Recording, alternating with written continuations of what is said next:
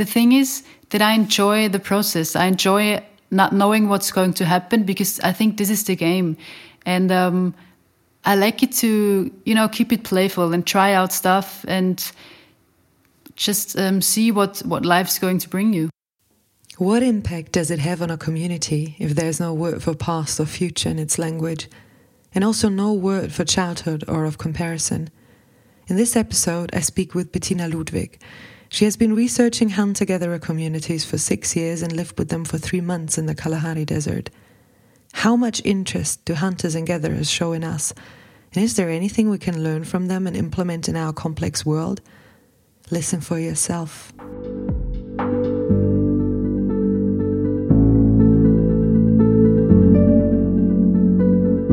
This podcast brings you stories from and about people who stepped into the unknown, stories about fear, uncertainty, the illusion of security, or I don't know.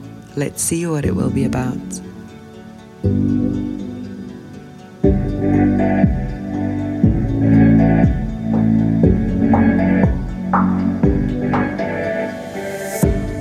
My name is Katharina Baier, and I will host you on this journey into the unknown.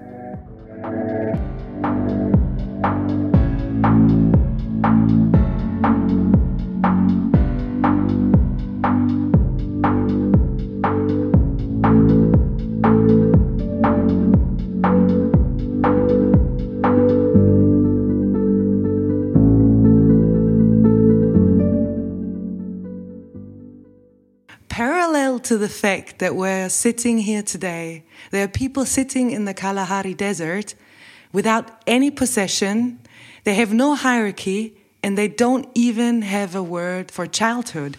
Bettina, you spent about six years researching on hunters and gatherers and even lived with them for about three months. What made you decide that you just want to research that topic? Well, I guess as many things in life, this was coincidence. Um, I spent three years for my bachelor's degree at the University of Vienna at the Department of Social and Cultural Anthropology. And um, after the three years, I found out that this is not enough. I really wanted to know how, you know, how humans work. So I tried to find studies where I could go deeper into this question, and I started to do cognitive science. Cognitive science is um, a really interesting field, but what I found out over there is that they don't really take into account culture when they talk about what is mind, what is cognition, and how does the human mind work. So I went back to the Social and Cultural Institute, and um, I, I told myself, well, let's try again. And over there, it was really coincidence that I found a lecturer who was actually teaching on hunting gathering societies. So this was for the first time that I found out there is actually still hunter gatherer communities living on this planet right now. Before that, I didn't even know. So, um, well, I totally got uh, got into this topic, and I was really impressed. And I somehow I knew, okay, this this is it. I have to dive deeper into that. When you say hunter and gatherer, you say society or you say community. Why don't you call it a tribe? What is the difference? That's a really good question because very often people ask me about hunter about this hunter gatherer tribe that I'm working with. But within anthropology, we do make a difference between hunter gatherer community or hunter gatherer society and tribes. This is a very well, let's say theoretical and technical term for anthropologists, and it might not be that interesting for the outside world, but for me, it's interesting because what it actually means, talking about the tribe, actually means that you talk about the different style of organization. Talking about a hunter gatherer community, you're talking about a society that has, as you said before, no hierarchy, no concept of possessions. And what is really important is that they are um, nomadic and tribes, on the other hand, are sedentary. So, in general, they are nomadic, not all of them still are. And in general, tribes are sedentary. So, that is one of the big differences. You lived three months with hunter gatherers, and can you can you share us how their daily life looked like? I, I know that you you lived with a with a community that everybody learns how to read tracks at a very young age. Like, how does daily life look like? How can we imagine it?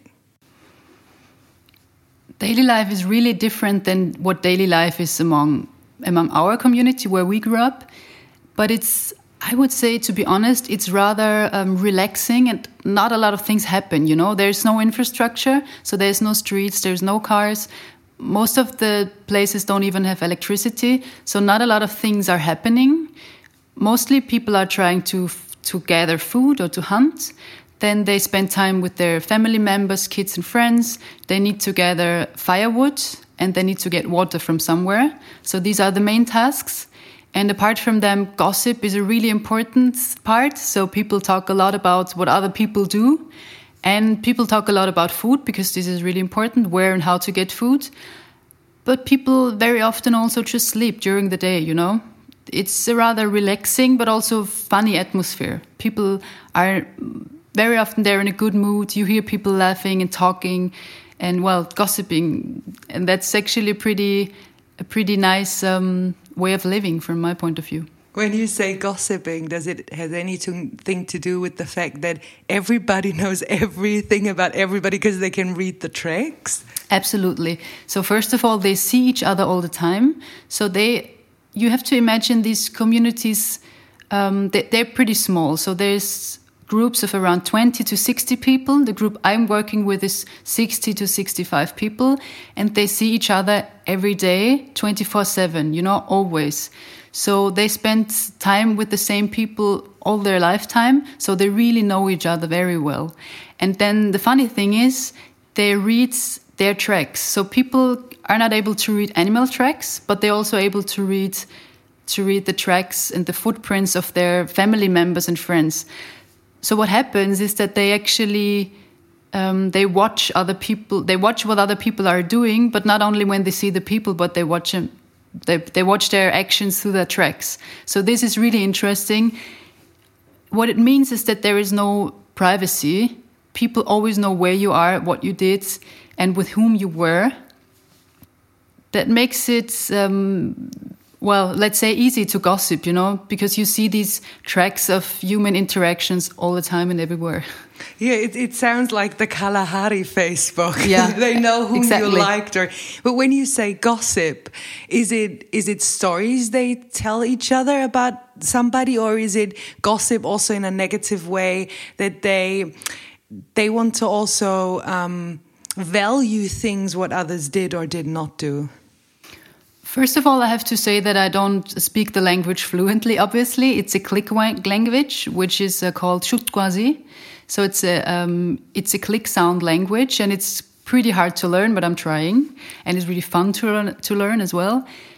I'm trying to understand what people are talking about through observation, and then sometimes I'm working with translators. They help me to translate what actually, what people are actually talking about.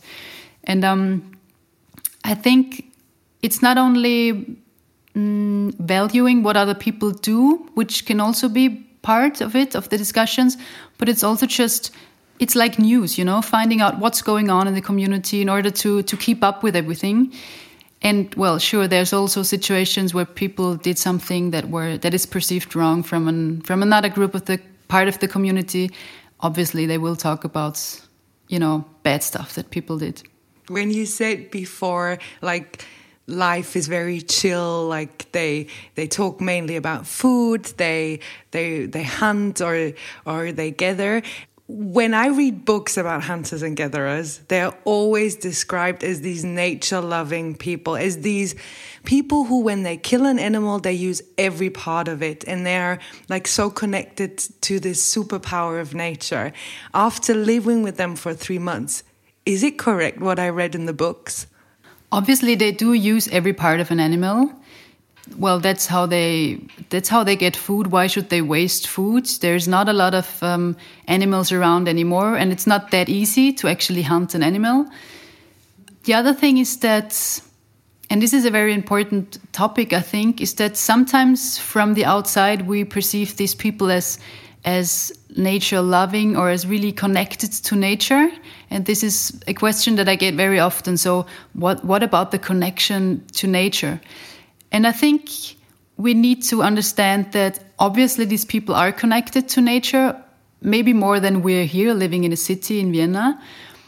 But on the other hand, this is not, not a, a, mystic thing. This is not something that makes them superhuman or special in a way, because if we would have grown up there, we would do exactly the same and the other way around. The thing is, they are much more dependent on nature, which is their surrounding. But if I would live somewhere in nature, it would be the same. And they don't have special skills to read the nature or whatever. They have the same skills that every human does you are able to read your environment. So, me living in Vienna, I'm able to read the environment here. Seeing cars or planes, I have to deal and cope with it. And I guess that's the same um, in a natural environment. You said before that they have no possessions, or whenever they kill an animal, they share it with the whole community. Even that I love to live minimalistic and I like to share, it is really, I cannot think about that everything what I have belongs to, to everybody. Did you talk with with people about it how they feel about it? Or is it so normal for them because they grow up like this that they actually don't care? Well let's say maybe again there are people living in the community in the society we live that don't really think about the system they live in. But there's others who really think a lot about the system like like me and maybe you too and that's the same over there so there are people who don't really care uh, think about the systems they live in, but there are others too. So there's one really funny uh, situation when when I talked to one tracker about sharing because this is this is very special over there. For example, let me give you an example. So when I go there, I have tabac tabac with me and um, tobacco so I have a lot of tobacco with me, and then people from the first day on they come and say, "Do you have tobacco? Can I have some?" And I say, "Yes, for sure, take it." And then they take everything, and then they would share it, and then they smoke it right away, and everything is gone. So, but I, every day they would ask me again, "Do you have tobacco?" And I say, "No, because we you smoked, you already smoked everything." So people would not um, you know they they don't keep something for the next day for the next week but they use it right away all of it. And that's very typical for hunter gatherer societies but that, that's very different to what i'm to what i'm used to. And so one day i talked to this tracker and he said you know it's really annoying. I always have to share everything. So when i get tobacco i have to share it with everybody. That's really annoying. I would like to live in a culture where, where I don't have to share everything. And I found that is really funny because, you know, me as an anthropologist, I go there and I know a lot of theories about hunter-gatherer societies, about their the cultural systems, about you know how society works, and I'm really analytical and anthropological, scientific uh, approach. And then I go there, and then the trekker says, you know, sharing is really annoying, and I think that's yeah, that was a pretty cool incident for me too. Would, would they have any chance to hide it somewhere? Well, some do, and uh, that's where the gossiping started, actually. Ah, okay, okay. when when you when you said like they don't keep anything for for the next week or something, it it sounds like planning. And what is interesting in in the language of of hunters and gatherers, there is no form for future and no form for for the past does it do anything to the people you meet that they that I don't know they live more in the present when they don't think so much about the future and the past or they don't even have words for it? Yes, I absolutely think so. The thing is, well, we would have to go there and ask a lot of individuals how they see and perceive the world. But the impression that I got is that once there's no past tense or future in your language, you also don't think that much about what happened five years ago or what's going to happen in five years because you know it doesn't really matter to people. They live so much in the present because they have to cope with the present. Why should they think about what happened five years ago? It doesn't matter anymore. And i think it makes a difference especially in the way they perceive the world. I believe that these people have a very different worldview and I believe that in general, culture really shapes your worldview, and also the, the system and the structure of society that you live in really shapes your worldview. And uh, that is a really interesting part, and that is something that I really want to dive deeper into for my research. And I'd like to find out about hunter gatherer societies somewhere else in the world and find out more about their worldview. So, how do you really perceive the world if you don't think about it in terms of um, a timeline as we do? When you said how they create their world, you know, when, when I think about how we create our society, it's the stories that we tell each other.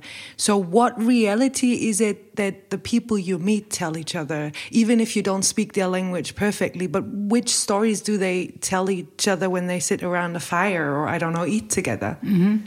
They talk a lot about their hunting experiences and they talk a lot about their experience in general that they have in the bush. So, you know, you call it going out to the bush when you go and gather or collect food, when you go hunting, when you when the kids just go somewhere and play around, that's in the bush. And they tell stories what happened in the bush, what happened today when I went out for gathering fruits. So they tell these storage in, stories in order to to learn more about their environment so, for example, kids would listen to the stories that hunters share when they were out hunting and they saw an elephant and they tell the story about what happened when they saw the elephant and how the elephant behaved and how they behaved. And that's how children learn how you have to behave once you see an elephant.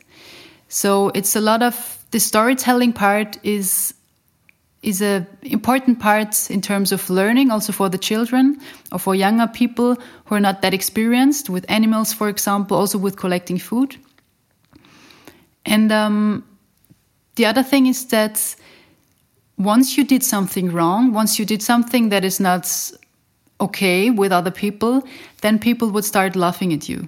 So that's a mechanism that happens very often among hunter gatherer communities once you you know you behave in a way let's say you you wouldn't share your tobacco because of whatever reason. You want to keep it and you hide it somewhere. And then you can actually be pretty sure once people find out they will tell the story about you not having shared your tobacco and a lot of people would start laughing. And that's something that's a really bad sign and that's something you really want to you really don't want to happen. Because if people laugh at you that's that's a penalty. So uh, this is also part of the storytelling. People talk about things that didn't go that went wrong, and people also talk about stuff that they think that other people should learn about. But when somebody would laugh about me because I wouldn't have shared my tobacco, would it then be okay after they they laughed at me and then they forget about it again, or is it something that stays with them? It's something that stays with them maybe so they so that they know okay next week i shouldn't hide my tobacco. But you know as people among our community i guess there's i'm pretty sure there's people over there who after two weeks would try to hide it again. I want to come back once more to the to this um, thing that they don't have a future or a, a past thing. Like right now where things change so much that we actually cannot plan. Like you cannot plan your next holiday or something because we don't know about the restrictions. It is really hard for so many people because we would love to predict. Do do hunters and gatherers you met want to predict something? I think the difference is that they know that we cannot predict anything. But hunter gatherer people they, they know that you cannot predict anything because they're so much in interaction with nature and the natural environment that they can be sure that nature and life itself is not predictable. On the one hand it sounds really nice like this this chill there's not going to work but it's your life that you you hunt together. Then on the other side this not having any privacy not having any possession if I would imagine living in such a culture, I, I don't know if I would be satisfied. Did you ever meet somebody that told you that he or she's not satisfied and want to, I don't know, flee from this community or go off and, and live somewhere else? That's a really good question. I think we need to take into account that we don't really know what being satisfied means for them and what being in, and if there's a difference to what being satisfied means for us. I guess people are some people, maybe some young people, try to break out and would like to have a different life. I don't think that a lot of young people are trying to break out because they're so connected with their community and they're so connected with the life and with the culture they have over there. And then the other thing is they can't really imagine the life and societies that are outside their world because a lot of people have never been to the capital of Namibia, for example. If they're satisfied or not is actually a pretty difficult question because, as I said, you can't be sure what being satisfied means. But I can tell you one thing that I've experienced is um, alcoholism. So you actually see a lot of people that are not satisfied, or you you have the impression they're not satisfied because they're um, alcohol alcoholics. They're addicted to alcohol, and this happened because the political pressure from the outside is really um, difficult for the community. So they don't. They have to. They had to give away a lot of their land. They're not able to hunt and gather the way they did it maybe 100 for 150 years ago. So they're struggling pretty much, but not all of them. So it really depends where their group is situated, if they're far away from the main center in the region where I work, or if they're further away. So obviously you see people who are not satisfied because they can't really live the way they lived before anymore. But on the other hand you see a lot of people that are loving and relaxed and they are well they feel satisfied from the outside i guess again it's the same like among us there's people who are satisfied and then there are ones who are not so as a researcher you're really keen on getting a lot of information from other cultures the people you met in, in, in the Kalahari Desert, do they care about how we live? They don't really care, no. And that was a pretty, well, that was interesting to me because when I went there, I thought, okay, maybe they might know um, more about my computer or my camera, or they they want to know what I do when I work at home or what my family looks like, whatever. But they are not really interested. But then the next thing I found out that this is pretty obvious because what they're actually interested in is other hunter gatherer communities. So if you show them pictures or videos of hunting and gathering communities in other places of the world, they get really interested and they would ask you questions of what kind of hunting tools do they use? What kind of animals do they have? How do they build their houses? Do they have houses? are they nomadic or sedentary? So they're really interested in societies that live the same way they do, but in a different part of the world. So if there would be a YouTube channel for hunting and gathering, they would love it. they would love it. oh, yes. But we like this information overflow that we have because we have all these modern uh, things and can look in the internet and have. There's a YouTube tutorial for everything. I guess there is a YouTube tutorial for hunters and gatherers. Do you think that this information overflow that they not have is actually part why we think more about are we satisfied or not? Yes, I think so because there's so many information and we have to filter constantly. And that's something that hunter gatherers don't have to do. They don't have to filter that many information because there simply is not the same infrastructure. I think it is rather difficult for a lot of people in our society to cope with this information overflow. That how we, that's how we call it, I guess. And it's from my point of view, it's very important to be very present and be very sure about your filter and uh, think about what kind of information you want to let in and what kind of information you need to keep out. In my opinion, with a lot of these information we want together, we want to make future more predictable. We want to find our way to cope more with what is coming. And you yourself initiated the Future Symposium. How much is anticipating the future important to yourself? To be honest, I would say it isn't that important to myself because I am trying to learn from the hunter gatherer lifestyle to really be present and be in the moment. And, you know, sometimes it really works well and sometimes it wouldn't. But in general, I think I, I cope pretty good with living and being in the present. But the thing is, what I found out during the first lockdown with the pandemic is that many people around me got really stressed when all of a sudden they realized that nothing is predictable, which has been the same situation before, but that was when they realized, obviously.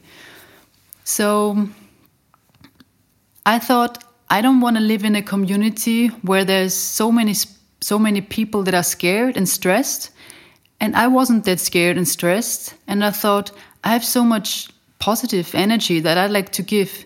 So maybe let's come up with a community. Let's start a community that shares a positive outlook into the future and that supports each other in order to build a better future. You you said um, that we we have so many options and things. I think in one interview you said you call yourself a possibilist. so my question is, from what from what you experience right now, how much do we actually already use the possibilities we have in our culture and our society? Because ours is maybe more complex than a community of 65 people. But the question is, do we actually use what we what what this society offers to us? First of all, I think we should put away the pressure from ourselves and also the pressure sometimes from society in general, because in general, I think we're doing pretty well. I am looking at humanity on an evolutionary um, level. So I am looking at humanity over the last 300,000 years, so the whole of our history.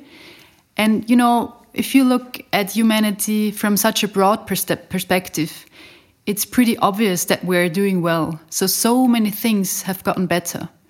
And I think it is important to, to accept the fact that you know, things can get better, but at the same times, things can still be bad. But that that can happen at this right at the same time. And in terms of well, as I said before, I think we should put away the pressure because if you put away the pressure, maybe the fear will go too, and then you can actually start to, as you say, enjoy these possibilities and make something out of it.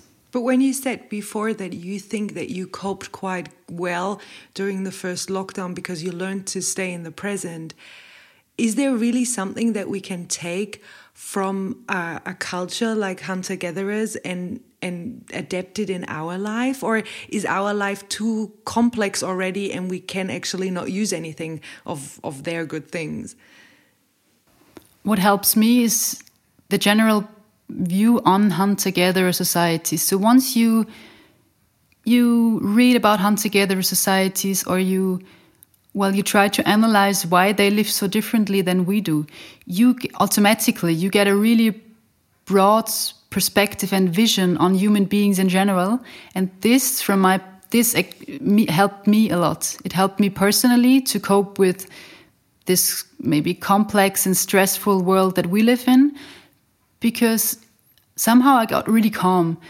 Having a perspective on um, humanity in general or as such somehow makes you really calm. And that's also something that I would like to share with other people because it helped me so much. And maybe it will help other people as well. Uh, let's stay a bit more with the language. I heard there is no word for childhood.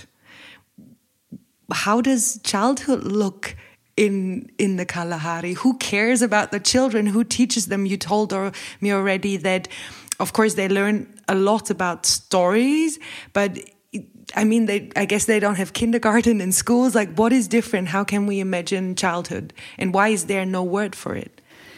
They learn pretty much by watching and trying. Try and error and watching are the main mechanisms of learning. So they're around with their parents, their grandparents, their friends, their siblings all the time, like really all the time. You know, never, there's never a situation where someone says, I go to work and I come back at night. Sometimes people gather and hunt and they would be gone, but in general, there's always people around you. So the children watch other people all the time and when they watch they learn so they see other people behaving in a specific way and they will do the same there is schools in the area that I work. So there's one school, and some people, some parents would bring their their um, children to school, but not a lot. So this is actually a difficult there's actually a yeah discussion going on. So some parents say my children need to go to school for a better future so that they can have a better future, but others don't want because they say if they go to school if they sit on a chair for hours and hours, they will never learn tracking. And tracking is the main skill that people need in order to survive and to to yeah to survive and to live. But that's interesting. Sorry to interrupt you there but it would be the same when i ask you before is somebody satisfied or not? Because the ones who are not satisfied i guess they want a better future. But for the ones who are satisfied they want their children to learn how to track read tracks mm -hmm, mm -hmm. yeah that's that's as i said before there is a discussion going on. So some people as I said before, some people think about the system they live in, and maybe these are the ones that say, you know, I want my kids to go to school, but others, they just live in the system they live in and say, well, we need tracking. Obviously, they have to stay at home. And why is there no word for childhood? There is no word because there's actually not really a concept of childhood. So people don't really make a difference between children and adults it's rather the case that you know a small human being is small but it's not a child. It's just small. It's it doesn't maybe it maybe it doesn't know how to hunt but it knows at the age of 5 it knows how to make a fire where to collect some food how to build a little shelter for the night. So small children already know a lot. And from from the other side, adults are sometimes not really behaving as adults like we imagine it to be. So once, for example, I tried to play a game with the kids. So what is important to know is that in their language, you cannot say better, harder, bigger. So you cannot use the comparative. So that makes it also a difference when you start playing with the children or with the people because there can be no winner because nobody is better or less good than someone else. What a nice concept. yeah, I found I found out. I didn't know before, but at one point I found out. And so anyway, I tried to play with the children. I don't I don't really remember. I think it was a ball that I had with me and I tried to play with this ball with the children. And then after 2 seconds, a lot of adults came and would play with us because and they from the outside perspective, they would behave like children. We would say, oh, they behave like children. And I really saw that they don't make a difference between children and adults. They don't say that uh, all the people are not allowed to play anymore, to be playful. So you don't have this um, differentiation between the, the age groups, kind of. This sounds really amazing because I'm always wondering why there are no playgrounds for adults because I miss them. I want to go Obviously. on the swing, and then all these children are standing in line and they don't care if you want to go on the swing. Take me with you next time. I want to play. I will. I will. um, the when I ask people about their greatest fear, usually they tell me it's it's to die or, or that a loved one um, dies. When you say there is not really a word for childhood. Adults are like grown up children, and there is not really a right behavior for an adult or not. They can still be kids. Uh, how do they deal with death? I think there is something like grief. So they are sad when someone goes. But on the other hand, they know that this is a this is the way of nature. So someone goes, but another one will come. And one of my colleagues who works in um, in Thailand with another hunter gatherer community, he said that they found out that there's no word for individual. So what we found out after that is actually that people don't really see themselves as an or less as an individual than actually as um as part of a group you know well there's a i think that's also again a world a thing of a, a worldview so they they feel so much as a part of the community and less as an individual being so that death so that they experience death death in a very different way. Can they, it also make a difference because if you don't have a past and not a future then death is not so relevant because the person is just not there anymore? Yeah maybe maybe that's the case as well. And i know from other communities that they would light a fire for three days and then people can go to this fire and say goodbye or, or do whatever they feel they need to do. And then there's other communities who wouldn't even care that much. So they would dig a hole, put um, the dead body into this hole, and then they cover it with big um, with big leaves, and then they simply leave, and that was it. When we stay with fear, you know, not just because of corona, but there is so much fear out in this world. If it's about health, job security, or I don't know, your psychological or physical health. Um, and they live in a surrounding where there are lions, hyenas, scorpions, or whatever. What is really fear for them? Are they afraid of the of the open um, desert they are living? Are they afraid of the animals, or what do they fear? Well, that is something that was a very interesting lesson for me personally. I found out that hunter gatherers are very much connected with themselves, so with their body. They know what they're capable of, they know how their body, how their system works, they know what they can accomplish with it. Or? Yes, yes, exactly. That's it. And um, so they also know how they would react when they're in fear you know they i feel like they really watch themselves. So they know what what's going to happen to what fear or... does exactly what fear does to them. And yeah this is always very interesting because we from the outside we imagine it to be a dangerous place because as you said there's lions hyenas and scorpions and poisonous snakes.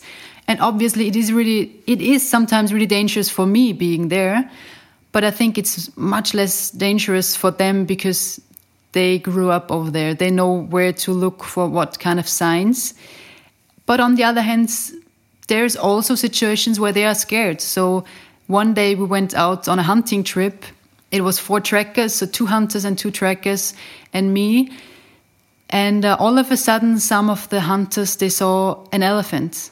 I didn't really see it. I'm really slow, you know, with with um seeing and watching other animals. They're really fast. But then they said, oh, there's an elephant. And so one of the trackers got really scared. And all of a sudden, he would collect and pick a lot of uh, wood, make a big fire. So that's what they, that's what you do in general. When you see an animal and you want it to leave, you make a big fire because the animals are scared and they will leave. So he tried to collect a lot of um, firewood. And the other three, three trackers and hunters started laughing right away. And they and I asked, so what, what happens? And they said, you know, he's scared of lions. He has no, uh, he's scared of elephants. He has no idea how they behave. And he's, yeah, he's really scared. And they laughed at him. But I could see in his face he was really scared. So that was also again interesting for me that you can even be scared of, of elephants living there because of, you know, a specific situation or because you're not used to the bush as much as other hunters are. So obviously they can be scared of animals as well. But to be honest, I didn't know that. I thought no man and no woman over there is scared of an elephant. But they are sometimes. So they not only have supernatural powers, exactly. but when we come back to the supernatural power and this super closeness that everybody um, tells, like they are super close to nature, one thing that, that you told me now got me like they actually their superpower is that they are really connected to their, their body because they use it far more when they have to read tracks or they, they talk more about food. And I guess in the end, this is their supernatural power. This is why they can survive in the open desert and, and we cannot anymore because we, we didn't grow up there and we lost this connection, I guess. I guess we could if we would be forced to. So if we would have grown up there, we could do exactly the same. And I think what we do here is exactly the same. So, from my point of view, it's a superpower to survive in this um, information overload and this stressful and complex world that we live in. I think that's a superpower too, to be honest. Okay. um, in one book that I wrote from Yuval Noah, uh, Noah Harari, I guess you know the book a, a Brief History of Humankind. Who doesn't? He writes Today, we rely on experts who, like us, only have knowledge of a small area of expertise to satisfy most of our needs. It is not possible for us to go in search of food or to carry out fine motor work ourselves. As a collective, we know more than hunters and gatherers. As individuals, however, they were the smartest and most skillful people in history. Do you personally think he's correct? Do you see it in a similar way? I think this is a very interesting perspective.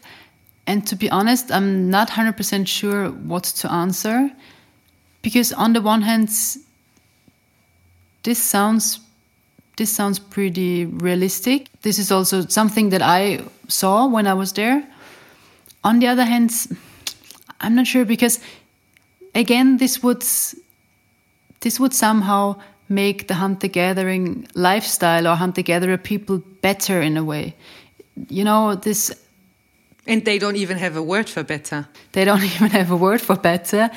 And uh, I don't very much like the comparison. Very, very often we try to compare ourselves to hunter gatherers or to their lifestyle.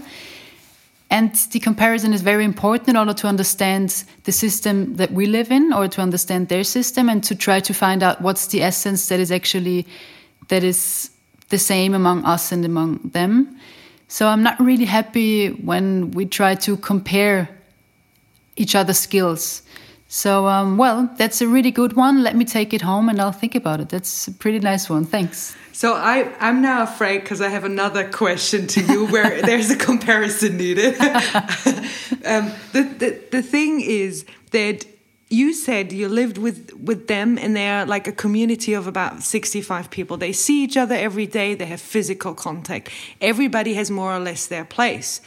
Now we live in a, a society where like we have smaller communities and we are a big community. And it's quite complex and we have information overflow. Do you think in such a complex society we are having now it is harder to us for find finding our place in our space in our uh, our place in in the community and, and what we actually can can provide the community with I think that it is really difficult, and that's also what I see and hear from many people around me. I think what helps is to somehow get back to smaller community. So decide on the topics, on the people, on the area that you want to work on that you that you're interested in and try to try to be part of a smaller community. Because if we're always trying to solve everything all the problems the world has and everything and all at once that's going to be really difficult. But if we try to start small and if we try to start with a smaller community and try to feel confident in there i think we can grow. But we need to grow. We can start big it, it, it's funny now. I'm I'm still a bit in this thought of this comparison that you said before, because I think that when we want to compare something, we try to put ourselves in the shoes of somebody else, but we benchmark it with our own expectations. And it's just not realistic that I can benchmark my expectations to a place I've never been or to a community where I haven't grown up and I don't have the skills. And and this is where I, I get you, even if uh, Harari said it really nicely, but how can you actually compare? Exactly. um, so you you really did research for the last six years, and I understand how much passion you have. And you shared a bit already what it changed you, so that you can stay more in the present. But what what did you really think that has changed you the most from your research and in which way did you change? Because you you tried to find out more about these cultures. I guess i got much more chilled and relaxed. I mean in general i'm a calm person and i'm not really not not a lot of things really stress me out. But it got me even more relaxed and chilled because coping with such a broad topic and with humanity in general makes you realize you know after the first seconds that you that there's so many topics you can't cope with all of it at once but it's okay because every little part that you will learn and that you will find out is so amazing and impressing that somehow you feel okay, it's gonna be fine. And then another thing that was mm, that somehow changed me personally was that um, I found out that the community I live in is really important to me. I guess I knew it before, but somehow, um, well, I could refocus on that one. So when I was there, you know, if you see people who are who are um, living the community life, so they're really together all the time and they're really depending on each other. It doesn't mean that they like each other all the time, not at all, but they live and survive together and uh, the focus is on together. So once you see that, then once you see how important it actually is to survive, to be together and to work together, to collaborate, um, you are sure that this is also something that we need, that I need in the community and society I live in. So that's a message that I took home for me, and um, that I'm trying to sneak in now from now on in every little and big project um, that I start from now on. So I guess if there wouldn't be these travel restrictions, you would be with them now in the Kalahari. yes, I would have been in August and September. I would have been in the Kalahari. I changed plans now because of the pandemic, but next year I'm already yeah planning a trip for next year. So I end every interview with three similar, oh, the three same questions. The first one is, what is your biggest fear? Biggest fear? This sounds actually really big. It sounds like um, like a bad thing, a pressure, something big and dark. And um, I'm not really haunted by something like that. Maybe my biggest fear, or one of, or maybe a fear, is that people would would stop collaborating and working together. Which actually I don't think that it's going to happen, but maybe I don't have this one big fear you know, you could ask me tomorrow and then I'm scared of something, but it's rather small things. But today you're not. Because you live in the present. This is really hard if you talk to somebody who's so in the present, not in the future. Today I'm really not scared of anything, no. what are you currently doing that you still don't know how it will turn out? Everything. Like everything I do, I have no idea how it's going to turn out. Starting um, from a business perspective. So I'm, you know, starting projects every now and then, and I never know what is going to happen. And also, you know, in personal life, you never know what's going to happen. To be honest, I have no clue and no plans at all. And, um, and you sound quite fine with it. I'm actually pretty fine with it because the thing is that I enjoy the process. I enjoy not knowing what's going to happen because I think this is the game and um, I like it to you know keep it playful and try out stuff and just um, see what what life's going to bring you. And having a ball with you in the desert and playing like a small child. yes. So the the last one. I ask you to to comment on a quote I put in put in this uh, little nice book. So I will flip through the pages, and you will say stop. Okay. Mm-hmm. Let's go. Stop. Left or right? Left. Do you want to go top, bottom, uh, or middle? Bottom. The bottom. 20 years from now, you will be more disappointed by the things that you didn't do than by the things you did do. So throw off the bowlines, sail away from the safe harbor, catch the trade winds in your sails, explore, dream, discover. From Mark Twain. Really good one. As I said before, this is also my um, my point of view. Just just do it. Just go and live and try to keep it playful, and you know try to enjoy what life brings you. Try to put away the fear, and just have fun with your life. Thank you very much. Thank you.